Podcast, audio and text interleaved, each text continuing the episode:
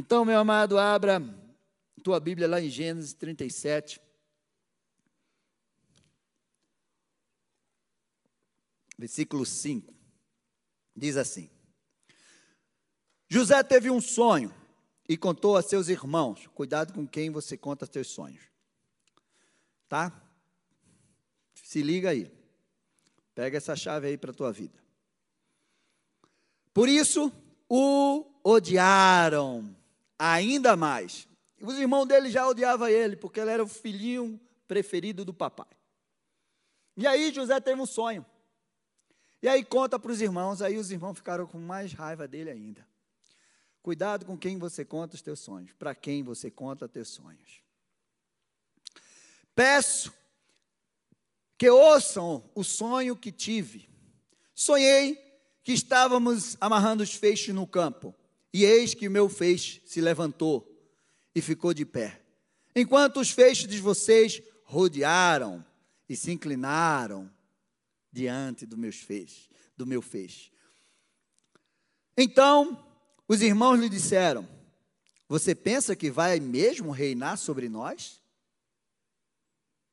Olha a inveja. Pensa que realmente dominará sobre nós?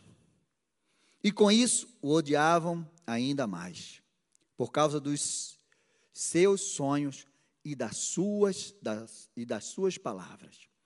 José teve ainda outro sonho, que ele contou aos seus irmãos, dizendo: Sonhei também que o sol e a lua e onze estrelas eram os onze irmãos dele. O pai, a mãe e os onze irmãos. Se inclinavam diante de mim. Quando José contou esse sonho ao pai, os seus irmãos, o pai o repreendeu, dizendo: Que sonho é esse que você teve, menino? Acho que Jacó, nesse momento, estava desconectado com Deus.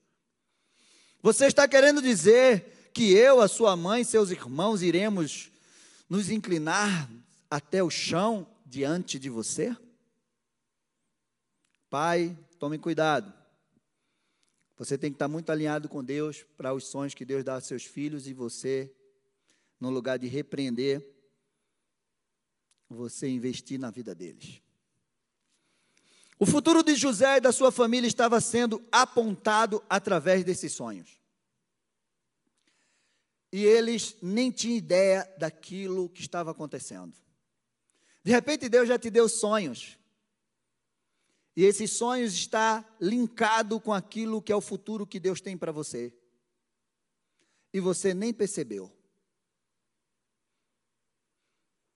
Deus fala através de sonhos. E você precisa estar atento para os sonhos. Os sonhos, eles podem vir de Deus para a tua vida. Ele pode vir do inimigo. E ele pode vir do teu subconsciente. E o inimigo sabe muito bem trabalhar isso. Então, tome cuidado. Você precisa ter discernimento para poder saber que sonhos e de onde eles vêm para a tua vida. Esse era o sonho de José, que estava apontando o futuro dele, de quem ele seria e o que ele faria. Ele ia governar a, é, sobre a vida dos seus irmãos, sobre a vida do seu pai. Ele ia ser governador, ele não, ia, não é que ele ia dominar seu pai, não, mas ele ia alcançar uma posição de governo. Gênesis 37, versículo 2. Eu li o 5, agora eu subi um pouco. Preste bem atenção, que coisa poderosa é essa. Esta é a história de Jacó. Quando José tinha 17 anos, apacentava os rebanhos dos seus irmãos, com seus irmãos, sendo ainda jovem, acompanhava os seus eh, os filhos de Bila e os filhos de Zilpa, mulheres de seu pai, e trazia mais notícia deles a seu pai. O que é que vocês acharam estranho aqui nesse texto que eu li? Diz assim: esta é a história de Jacó. Jacó foi o pai de José, o patriarca. Mas ele já tinha vivido tanta coisa. Ele já tinha saído da sua casa, fugido do seu irmão. Ele já tinha ido para a terra de Labão. Ele já tinha lutado com Deus. Ele já tinha feito tantas coisas. Mas a palavra de Deus diz: essa é a história de Jacó. Tinha José 17 anos. É como se a história do pai estivesse, a história do filho tivesse influenciando na vida do pai. Que a vida, a história do pai ia começar quando o filho completou 17 anos e começou a sonhar. Meu amado, a vida de Jacó foi marcada pela vida de José. Quando você, quando foi revelado o futuro de José e da sua família. Meu amado, você pode ser aquele que vai marcar a história da sua família e da sua geração. Olha, pastor, o negócio é. Não, você pode ser aquele que está sendo levantado por Deus para marcar a história da tua família, da tua geração. Você pode, ah, meu pai foi até aqui, mas eu fui levantado para ir além. Eu fui levantado não só para deixar um, um, um, um, marcar o meu futuro, mas para deixar um legado. E você precisa ter esse entendimento. A sua vida, meu amado, o seu futuro pode impactar famílias, gerações, não só a tua, mas do mundo. Porque José foi levantado, o futuro de José ia salvar a sua família, ia salvar o Egito e ia salvar o mundo da fome. Porque ele precisava governar o Egito, porque vinha uma grande seca, e essa seca ia matar todo mundo. E foi quando ele foi para o Egito e virou governador, e Deus deu a ele a estratégia de sete anos de muita fartura, mas vinha sete anos de muita seca, e essa seca ia matar de fome muita gente, principalmente a sua família. Então, o futuro de José marcou a história da sua família, da, do Egito e de todo mundo.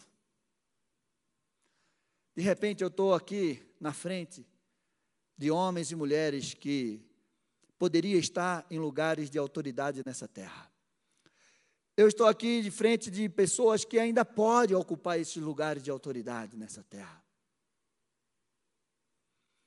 E a gente precisa ter essa visão. A igreja, por muito tempo, recuou. E agora a gente está pagando o preço. E nós precisamos avançar.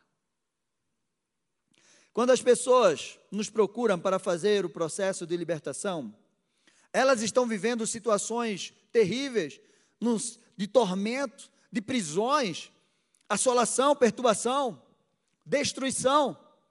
Elas estão passando por situações difíceis no seu presente, situação difícil que elas já viveram no passado, mas elas não querem continuar vivendo essa situação no seu futuro. Então, elas nos procuram porque elas querem ter um futuro melhor e um presente melhor.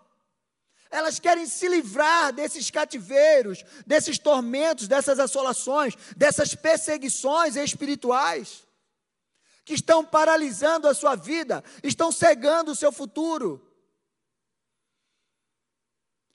De repente, quantas pessoas, diante de tudo que a gente está vivendo, não conseguem enxergar um bom futuro? Não, não vai ter jeito. É daqui para pior. Meu amado, o mundo já enfrentou muita coisa. Eu acho que as pessoas que enfrentaram a Primeira Guerra Mundial disseram: não tem mais jeito, aqui acabou. Aí veio a Segunda Guerra, e agora não tem mais jeito, vai acabar o mundo. E não acabou. Veio muitas pragas, pandemias, gripe espanhola, não, acabou com tudo, não acabou, estamos aqui. E agora o Covid. E tem muita gente que já jogou a toalha. Meu amado, eu gosto muito do que diz Martinho Lutero. Se eu soubesse que Jesus ia voltar amanhã, mesmo assim eu plantaria uma árvore hoje. A gente não sabe. Tem muita gente que parou no tempo, porque achava que o mundo ia acabar amanhã. O mundo vai acabar daqui a uma semana. O mundo vai acabar daqui a dois anos. O mundo vai acabar e o mundo ainda não acabou. E eles perderam tempo de avançar, de crescer, de realizar. Meu amado, a gente não sabe quando é que Jesus vai voltar. A gente não sabe quando é que Jesus vai nos levar para a glória. Hoje eu posso estar aqui com vocês, mas amanhã eu posso não estar. Mas eu não sei. E por isso eu não vou entregar meus pontos, eu não vou deixar de realizar, mesmo sabendo que amanhã vai acabar o mundo, eu vou fazer o meu melhor hoje. Se eu soubesse que o mundo ia acabar amanhã, eu ia estar aqui pregando para vocês hoje. Eu não sei se vocês iam estar aqui. Hoje a gente foi lá no Hospital do Rocio. Foi uma benção. Louvor, palavra. E a gente estava lá.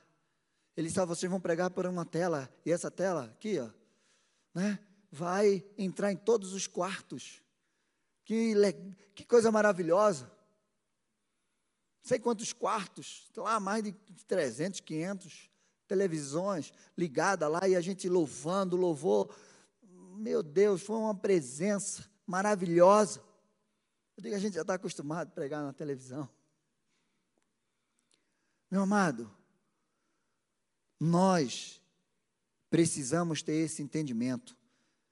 Tem muita coisa que não está acontecendo na nossa vida porque nós paramos. Mas não é tempo de parar. É tempo de avançar. Se você quer viver o teu futuro, você precisa avançar. Amém.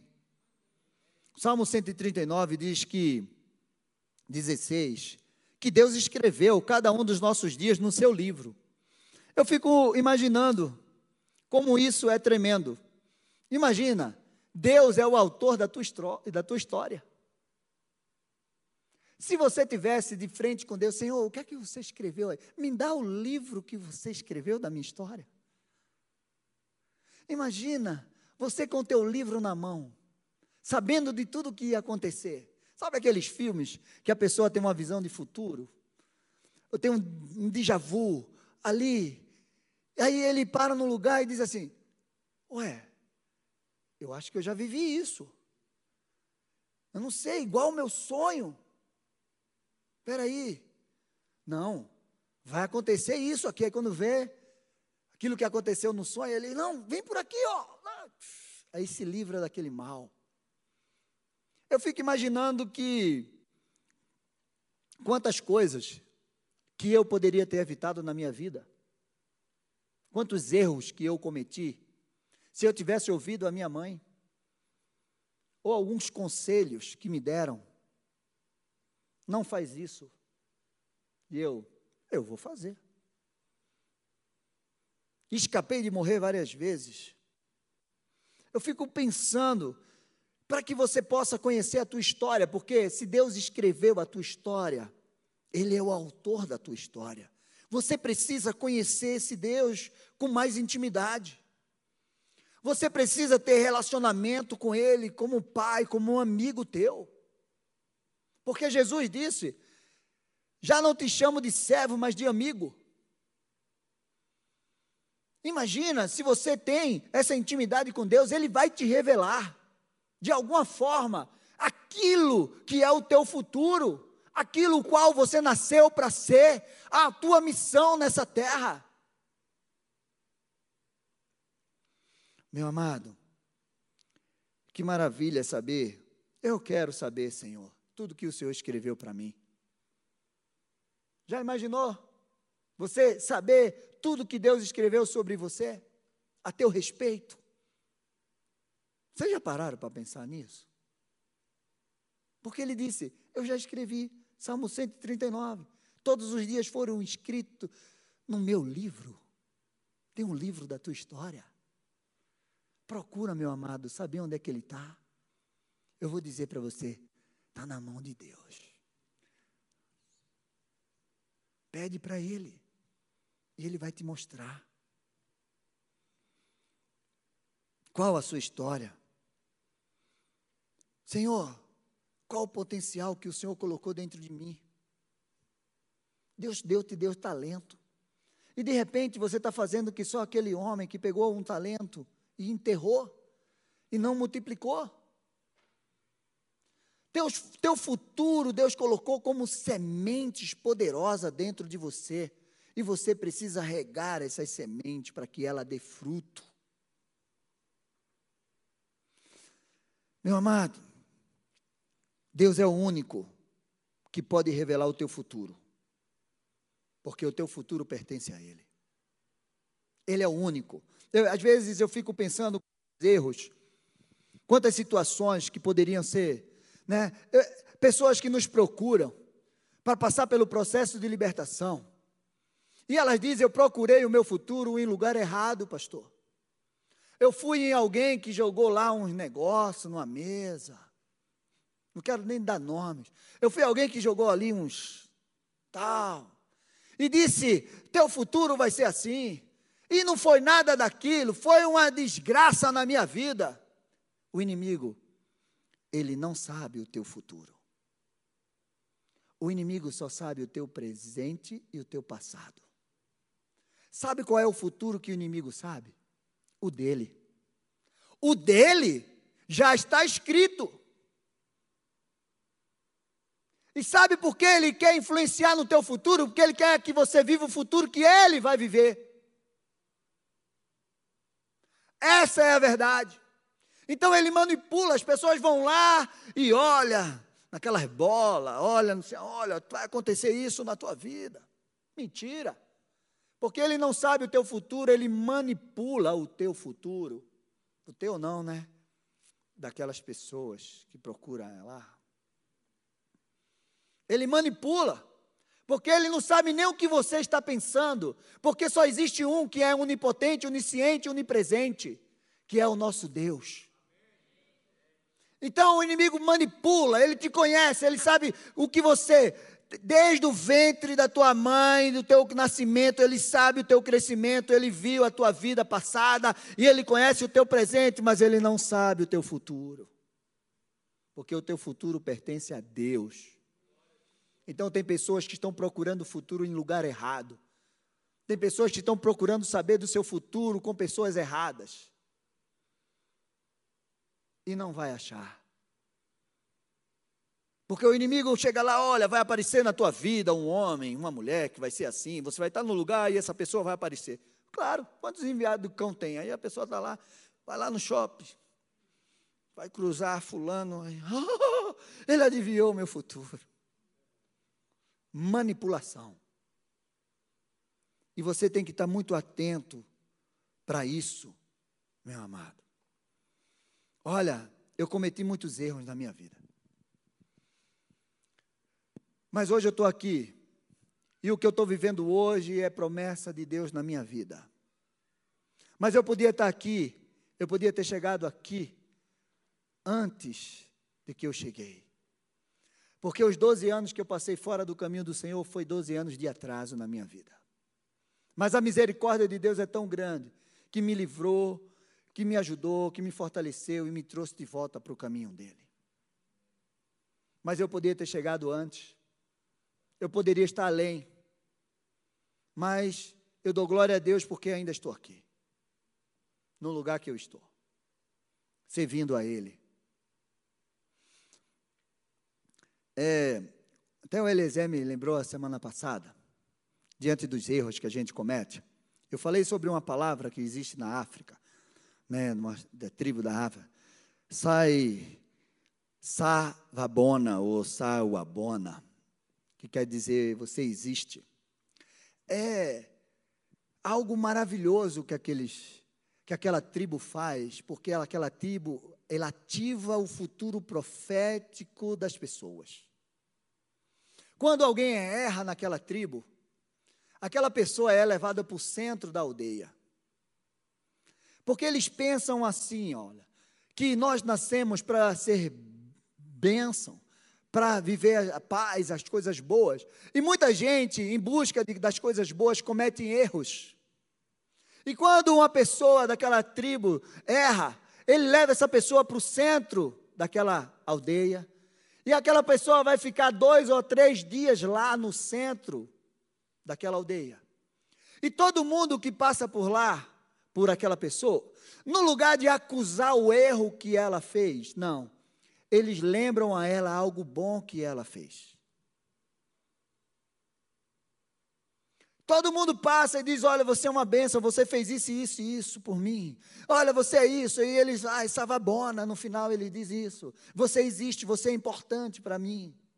E todo mundo vai passando durante dois dias por aquela pessoa. E ninguém aponta o seu erro, todo mundo fala do bem que ele já fez.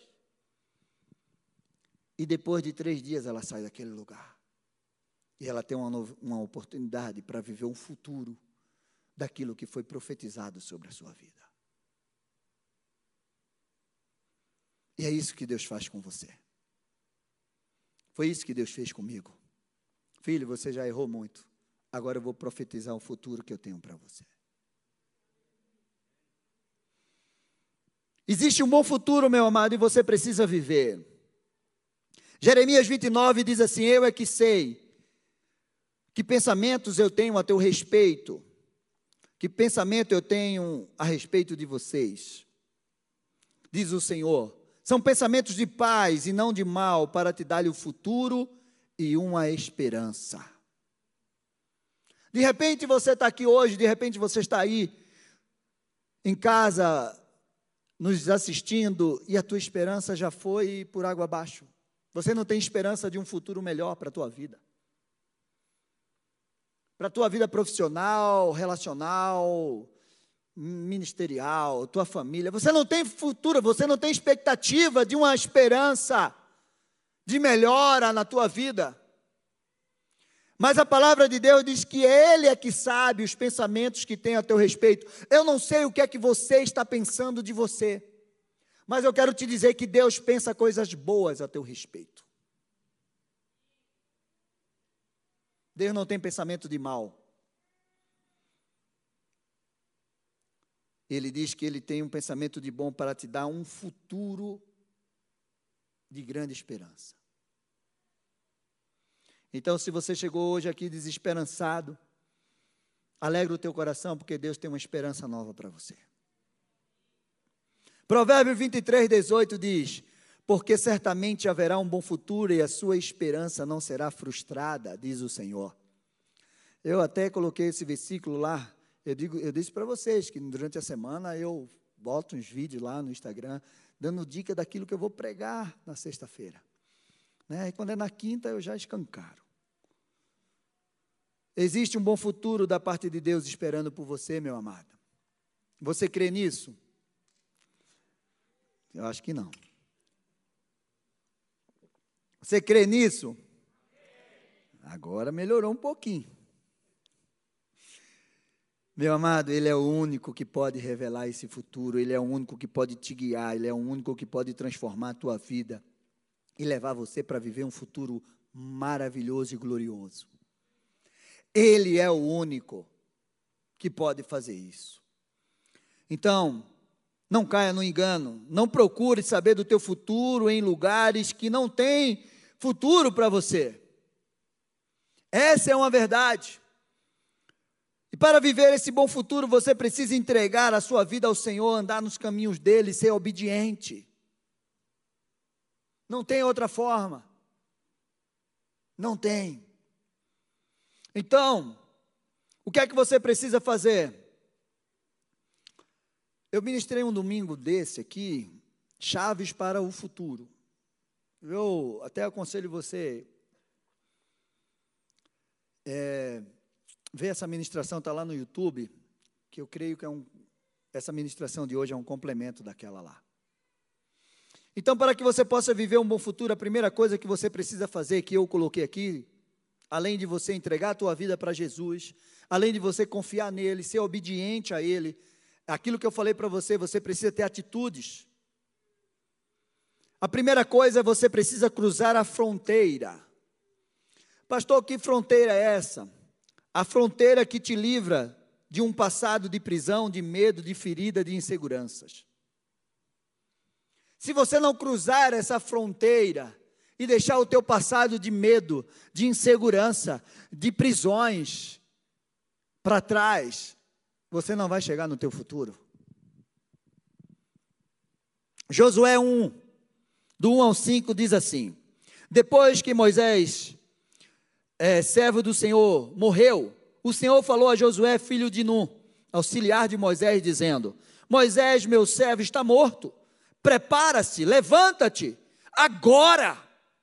Olha a pressa que Deus tem para que você chegue no teu futuro. Josué estava lá, chorando a morte de Moisés, preste para cruzar a linha que ia começar ele entrar na terra prometida. E aí ele estava lá chorando, Deus chega para ele e diz: Ó, oh, para, para, para de chorar. Moisés morreu, agora é com você. Levanta agora. Meu amado, você tem que levantar hoje. Não é amanhã. O que você precisa fazer hoje, você faz.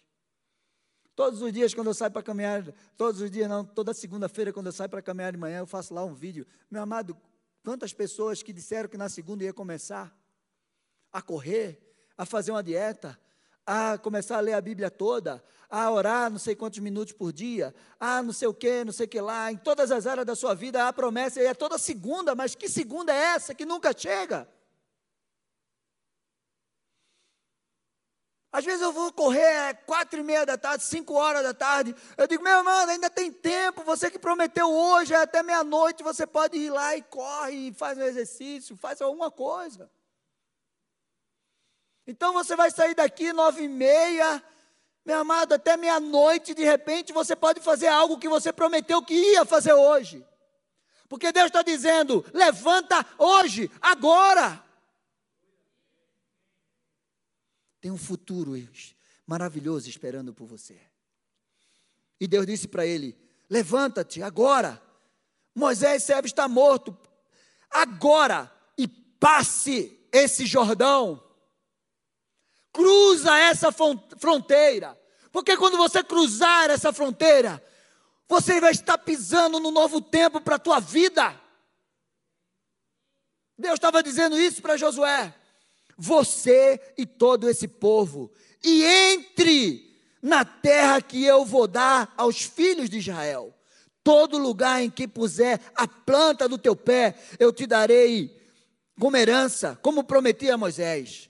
O território de vocês irá desde o deserto ao Líbano, até o grande rio, o rio Eufrates, estendendo-se através de toda a terra dos heteus, até o grande mar na direção do poente do sol. Ninguém poderá resistir a você todos os dias da tua vida. Assim como estive com Moisés, estarei com você. Não o deixarei, não o abandonarei. Eu vou te perguntar uma coisa. Eu não sei se você conseguiu ver a revelação desse texto. E eu vou fazer essa pergunta para você. Qual é, onde está o limite da tua conquista? Alguém arrisca? Hã? Fala.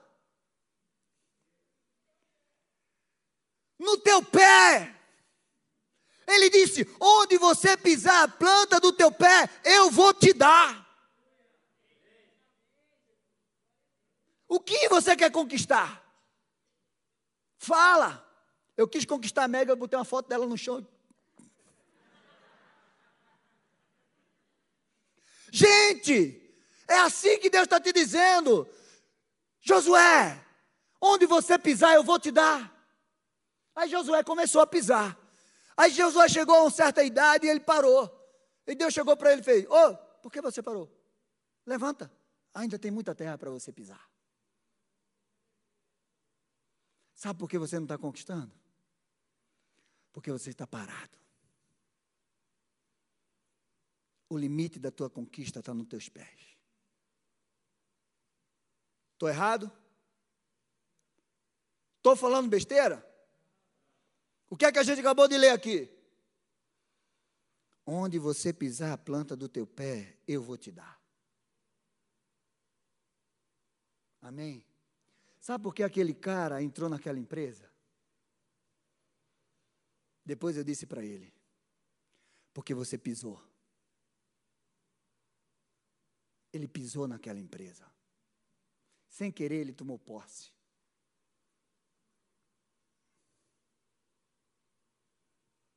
Gente, está tudo aqui para gente. Meu amado, do outro lado do Jordão estava o futuro, estava a terra prometida e ele tinha que deixar o passado.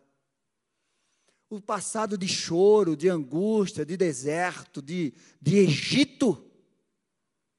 Deus estava dizendo: deixa tudo aqui, cruza o Jordão.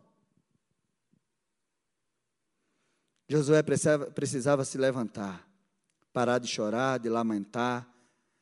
Agora era a vez dele romper com medo, romper com a insegurança.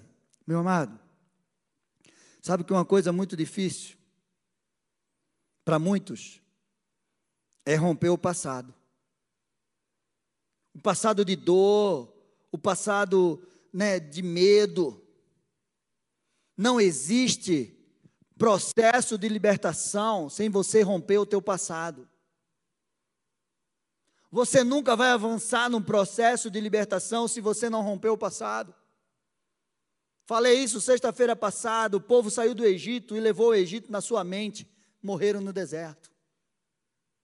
Esse povo aqui era outro povo. Foi o povo que nasceu. Só teve dois que entrou na terra prometida: Josué e Caleb. E a palavra de Deus disse que vocês só entraram porque vocês tinham um espírito diferente. Você não tem um espírito feito os outros. Ele tinha um espírito diferente. Os outros enxergavam o gafanhoto, o gigante. Eles não. Liberte-se, meu amado, desse passado de dores.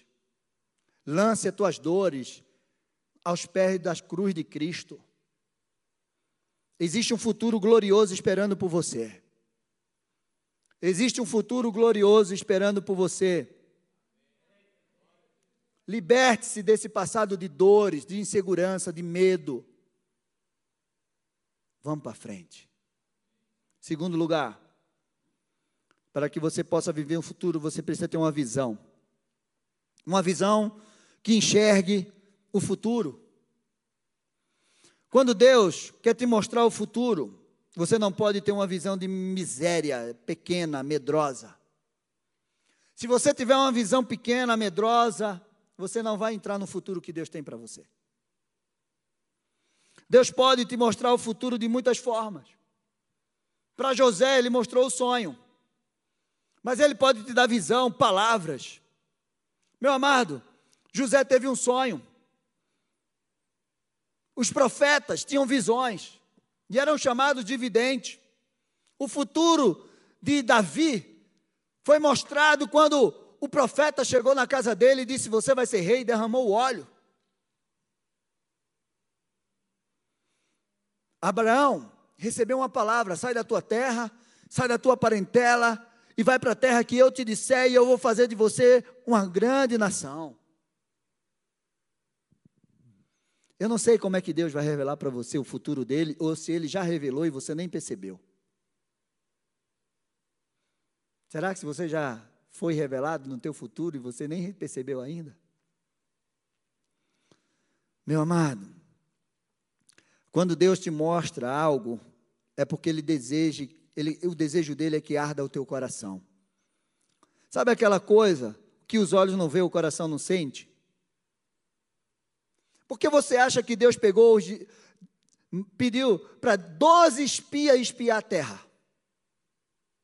A intenção de Deus é que, que aqueles homens chegassem naquela terra e eles vissem o fruto, eles vissem que a terra manava leite e mel e aquilo ardesse no coração deles. Meu Deus, eu venho para essa terra. Glória a Deus, eu vou vir para essa terra, olha que coisa maravilhosa. Deus é Pai. Imagina que Deus quer te dar uma Ferrari, Ele leva você para um lugar cheio de Ferrari. Olha, filho, olha para essas Ferrari, toma posse delas.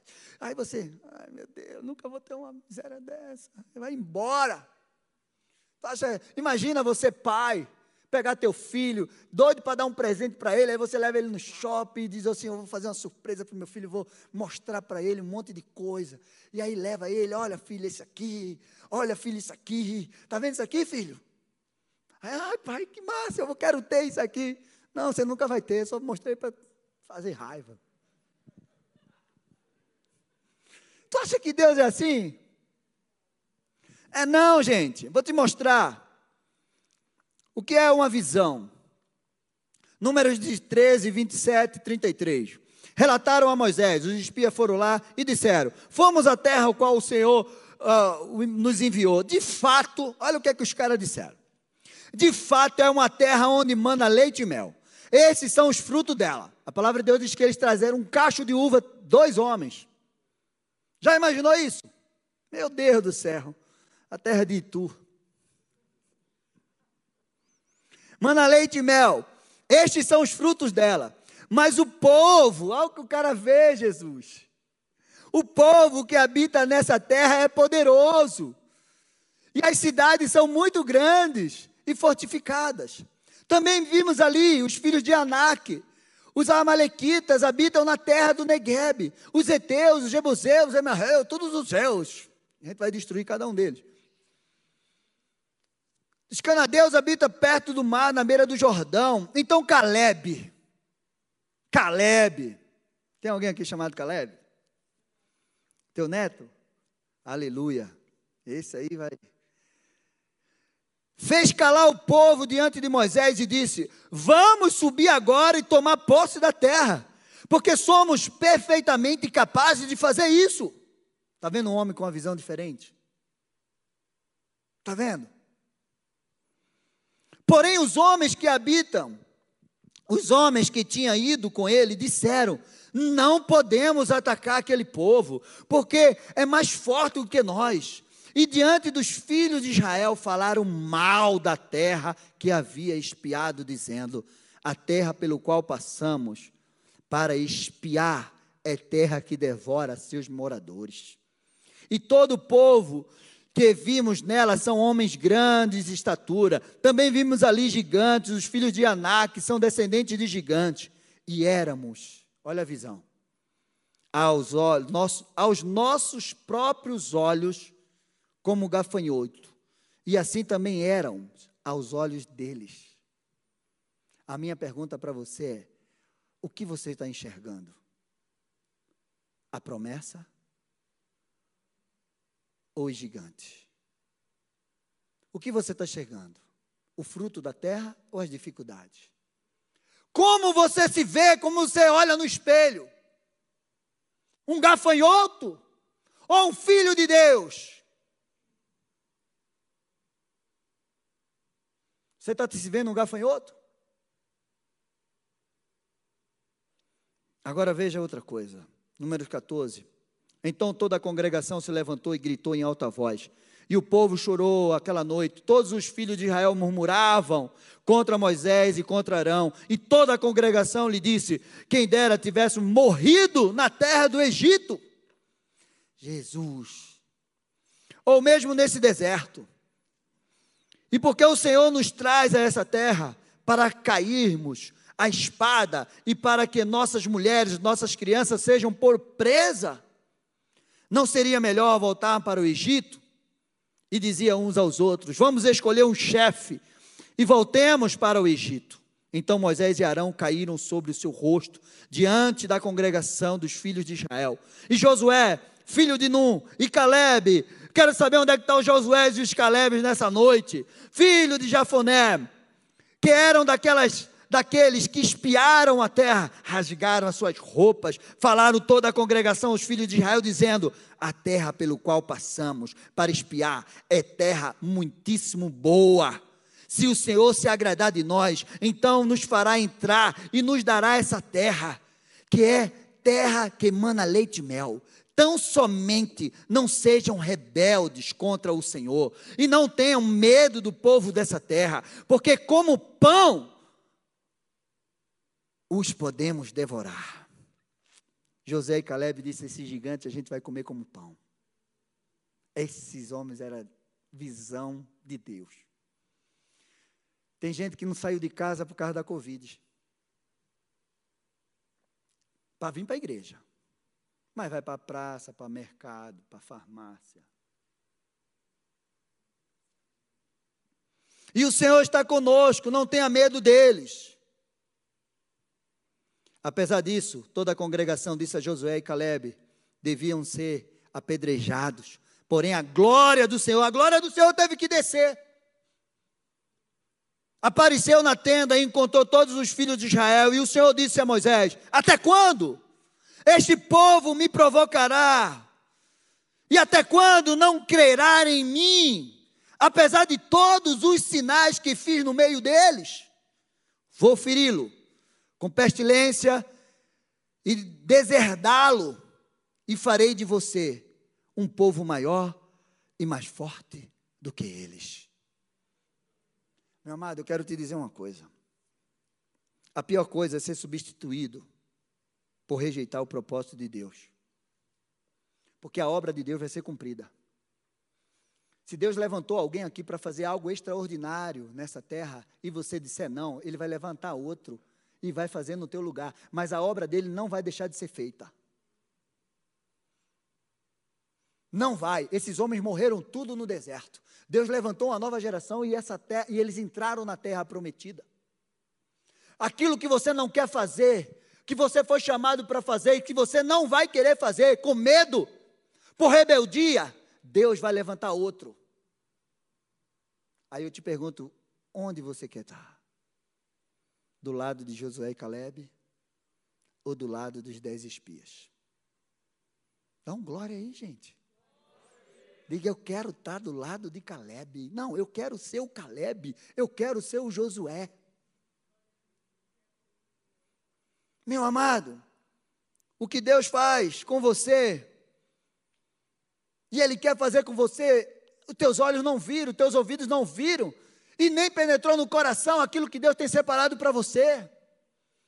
1 Coríntios 2,9 mas está escrito que os teus olhos não viram, nem os teus ouvidos ouviram, nem jamais penetrou no teu coração o que Deus tem preparado para você, para aqueles que amam a Ele. Tem algo grande, maravilhoso da parte de Deus para fazer na tua vida, mas falta visão. Falta a tua visão, a visão de Deus para você avançar e conquistar. Não tenha uma visão miserável, pequena porque nosso Deus é Deus grande. Ele disse: vocês vão entrar nessa terra, não olhe o gigante, olhe o que eu vou dar para vocês. E Deus deu. Às vezes, o nosso pior inimigo somos nós. São as nossas fraquezas, os nossos medos. Não é nem o inimigo. Somos nós. Amém. Terceiro, e último, você precisa, para viver um bom futuro, vencer as adversidades. O Senhor transforma maldição em bênção, mal em bem. O Senhor abre caminho no meio do mar. Ele faz deserto virar manancial. Ele entra com você na fornalha. Ele entra com você na cova dos leões. Ele anda sobre a tempestade. Não tem nada, nenhuma adversidade que se você passar com Deus, que você não possa vencer. Meu amado, muitas vezes as adversidades não é uma barreira. Muitas vezes a adversidade é um caminho para o teu futuro. Quer que eu te prove isso? Qual era a adversidade de Moisés quando saiu do Egito? O mar na frente e Faraó atrás. Aquilo era uma barreira. Mas Deus fez a barreira um caminho para o futuro deles. Deus abriu o mar. E eles passaram. Mas quando o farol foi passar, Deus afogou cada um deles. Meu amado, o gigante na frente de Davi era uma porta de oportunidade para o futuro dele. Casar com a filha do rei, ser reconhecido como rei, nunca mais pagar imposto, e morar no palácio. Mas o gigante para o exército de Israel era uma dificuldade, uma muralha intransponível. Meu amado, de repente tem muitas adversidades que você está enfrentando, que é a porta para o teu futuro. E se você vencer, você vai chegar no teu futuro. Mais forte, mais experiente, mais confiante, mais cheio da unção de Deus. Dá para você entender isso? O Senhor nunca vai deixar você passar por algo que você não possa vencer. A palavra dele, Deus, a palavra dele diz isso. Que ele não nos dá, não sobreveio sobre, sobre nós tentação que nós não possamos vencer. Antes disso, Deus dá o escape. De repente, essa dificuldade que você está enfrentando e não consegue romper, quando você romper, vai abrir uma porta para o teu futuro e você vai enxergar aonde Deus queria te levar. O inimigo quer destruir o teu presente, meu amado, para que você não viva o futuro, o futuro que Deus tem para você. Não só um futuro que você vai viver, mas um legado que você vai deixar. O inimigo sabe disso. E toda vez que ele vem acusar a você do seu passado, já percebeu que toda vez o inimigo acusa você do passado? Já, já entrou nisso? Ele nunca fala do teu, ele sempre acusa o teu passado e o teu presente. Ah, mas você fez isso, e por causa disso que você fez no passado, você nunca vai chegar lá. Mentira. Porque se você colocou, colocou teu passado na cruz de Cristo, se arrependeu, você está indo para o teu futuro. E Ele quer te parar aqui. Entendeu? Porque Ele sabe qual é o futuro dele, mas Ele não sabe qual é o teu. Mas Deus sabe. E Ele quer revelar para você esse futuro. Em nome de Jesus. Provérbios 4, 18. Mas a, verdade, a vereda do justo é como a luz da alvorada, que vai brilhando mais e mais até ser dia perfeito. Muitas vezes, o dia perfeito não é aquele de sombra e água fresca. Quando a gente pensa em dia perfeito, a gente pensa que é sombra e água fresca, que nada deu errado. Olha, hoje o dia foi perfeito. Tudo deu certo. Tudo. Eu não tive problema nenhum, não esquentei minha cabeça, olha, foi redondinho. Isso é um engano. O dia perfeito é aquele que você vence. O dia perfeito para Davi foi quando ele derrubou aquele gigante e cortou a cabeça dele. E levantou assim, ó. O dia perfeito para Jesus foi quando ele foi para a cruz e ele venceu a morte e nos salvou. O dia perfeito para você muitas vezes vai começar com grande batalha, mas vai terminar com uma grande vitória. E aí vai ser dia perfeito, porque você vai conquistar e você saiu daquele dia mais forte. Esse é o dia perfeito. Não se engane. A vereda do justo é como a luz da alvorada, vai brilhando, brilhando, brilhando até ser dia perfeito. Você é luz do mundo. O brilho de hoje, meu amado, sabe o que é que acontece? Que quando você está pronto para continuar lutando, hoje você vai brilhar mas o brilho de amanhã vai ser diferente. É outro brilho. É um brilho mais forte. Até chegar o dia perfeito. A claridade total. Eu quero terminar contando uma história.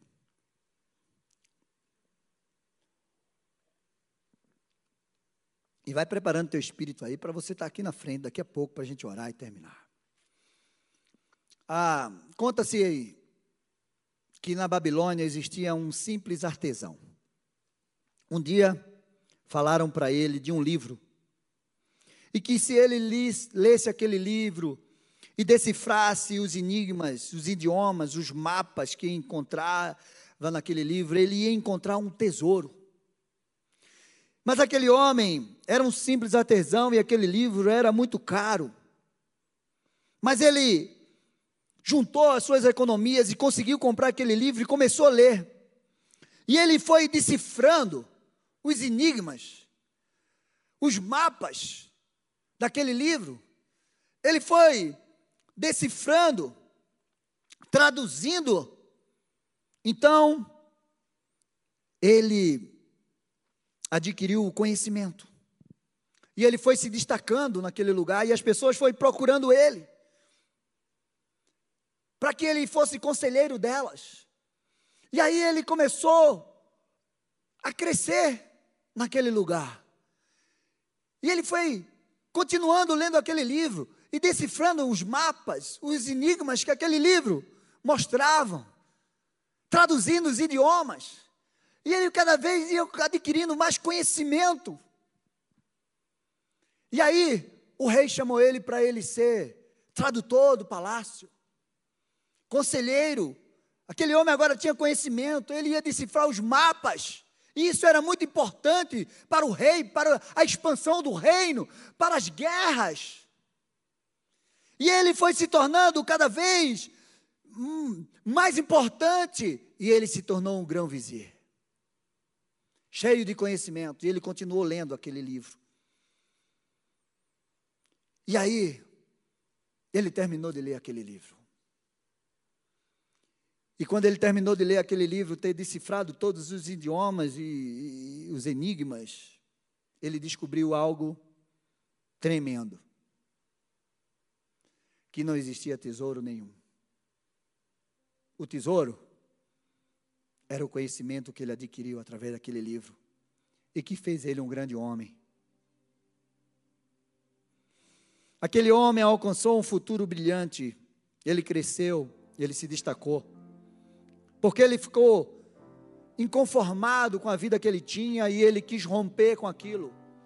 E ele buscou conhecimento. Deixa eu te dizer, meu amado,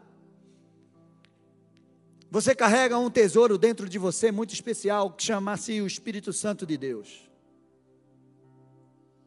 Você é um tesouro. Você crê nisso? E Deus colocou dentro de você muitos tesouros, dons, talento, potencial. E você tem um livro também que se você decifrar esse livro, você vai conquistar e crescer e ser bem sucedido em tudo que você fizer. Porque a palavra de Deus diz: medita nessa minha palavra dia e noite, e você vai prosperar. Vai ser um homem, uma mulher de sucesso, e ninguém poderá te resistir. E esse livro é a palavra de Deus, que é cheio de mistérios, de revelações. Meu amado, e se você seguir o direcionamento que esse livro te traz, você também vai se tornar um grão vizir. Você também vai se, ser colocado em lugar de destaque de governo nessa terra. Você vai viver um futuro maravilhoso. O seu maior desafio é vencer para viver o futuro que Deus tem para você aqui nessa terra porque lá no céu, todos nós vamos viver um futuro maravilhoso. Jó 8,7, fica de pé. Se eu fosse você, já estava aqui na frente, dando glória a Deus e um aleluia. Porque a gente vai orar. Jó 8,7 diz assim: O seu primeiro estado parecerá pequeno comparado com a grandeza do seu último estado. Mas na versão NVI diz assim: o seu começo parecerá modesto, mas o seu futuro será de grande prosperidade. Salmo 16,5 diz assim: Senhor, tu és a minha porção e o meu cálice, és tu que garantes o meu futuro. A minha pergunta para você é: qual é o futuro que você quer viver? Você quer viver o futuro que Deus escreveu para você? Ou você quer viver o futuro que você está escrevendo para você? Tudo o que você precisa, Deus já colocou dentro de você. O Espírito Santo de Deus habita em você, se move em você. Ele está em você. Você que está em casa, essa palavra eu quero que entre no teu coração e no teu espírito, na tua mente e quebre todas as fortalezas de mentiras que até hoje você tem acreditado, em nome de Jesus Cristo, e que você possa viver essa palavra. Tem um futuro e uma esperança de Deus para você. Eu quero que você, nesse momento que a gente vai começar a louvar, que você comece a fechar os teus olhos e com os olhos da fé, com os olhos espirituais, que você consiga enxergar aquilo que Deus vai te mostrar nesta noite, em nome de Jesus. Deus vai mostrar para você aonde Ele quer te levar, e você vai me dizer, você vai testemunhar. Deus está me mostrando isso, pastor. Aleluia. Você crê que a palavra de Deus vai se cumprir na tua vida? Dá um glória a Deus. Deixa eu te dizer uma coisa, meu amado. A promessa que Deus tem para você, você precisa viver. E se tem alguém atrapalhando o teu caminho, Deus vai tirar. Mas Ele não pode. Você não pode recuar naquilo que Deus tem para você. Em nome de Jesus. Levanta tuas mãos. Declara, Senhor eu tomo posse dessa palavra sobre a minha vida. Que nada, nem ninguém me impeça de viver um bom futuro, o futuro que o Senhor separou para mim, as promessas que o Senhor tem para minha vida. Me fortalece, Senhor. Me dá um espírito diferente, como Caleb. Me faz cruzar a fronteira do meu passado me faz ter essa visão, me faz vencer as adversidades. Em nome de Jesus, eu tomo posse, eu tomo posse, em nome de Jesus. Aleluia, eu creio. Você que está em casa, nós vamos encerrar aqui. Que a graça e o amor e o poder de Deus seja derramado sobre a tua vida. E que você não recue, que você avance e que você tome posse dessa palavra e vá viver aquilo que Deus tem para você. Em nome de Jesus. Que Deus abençoe cada um de vocês. Em nome de Jesus. Nós vamos ficar por aqui. Essa semana, te prepara, porque sexta-feira nós vamos estar aqui e nós vamos romper com tudo aquilo que é impossível em nome de Jesus Cristo. As causas impossíveis eu quero que você traga. Nós vamos orar e ungir. E essa semana eu vou estar colocando uma palavra que vai apontar aquilo que eu vou falar na sexta-feira, todos os dias no Instagram. Então me segue lá. Eu vou dar uma palavra todos os dias para te alimentar essa semana. Até a gente chegar na campanha, na série de vencer os inimigos da promessa. Amém? Então, despedimos você que está na internet. Que Deus te abençoe. Fica na paz, em nome de Jesus. Amém? Dá um alô aí no chat, em nome de Jesus.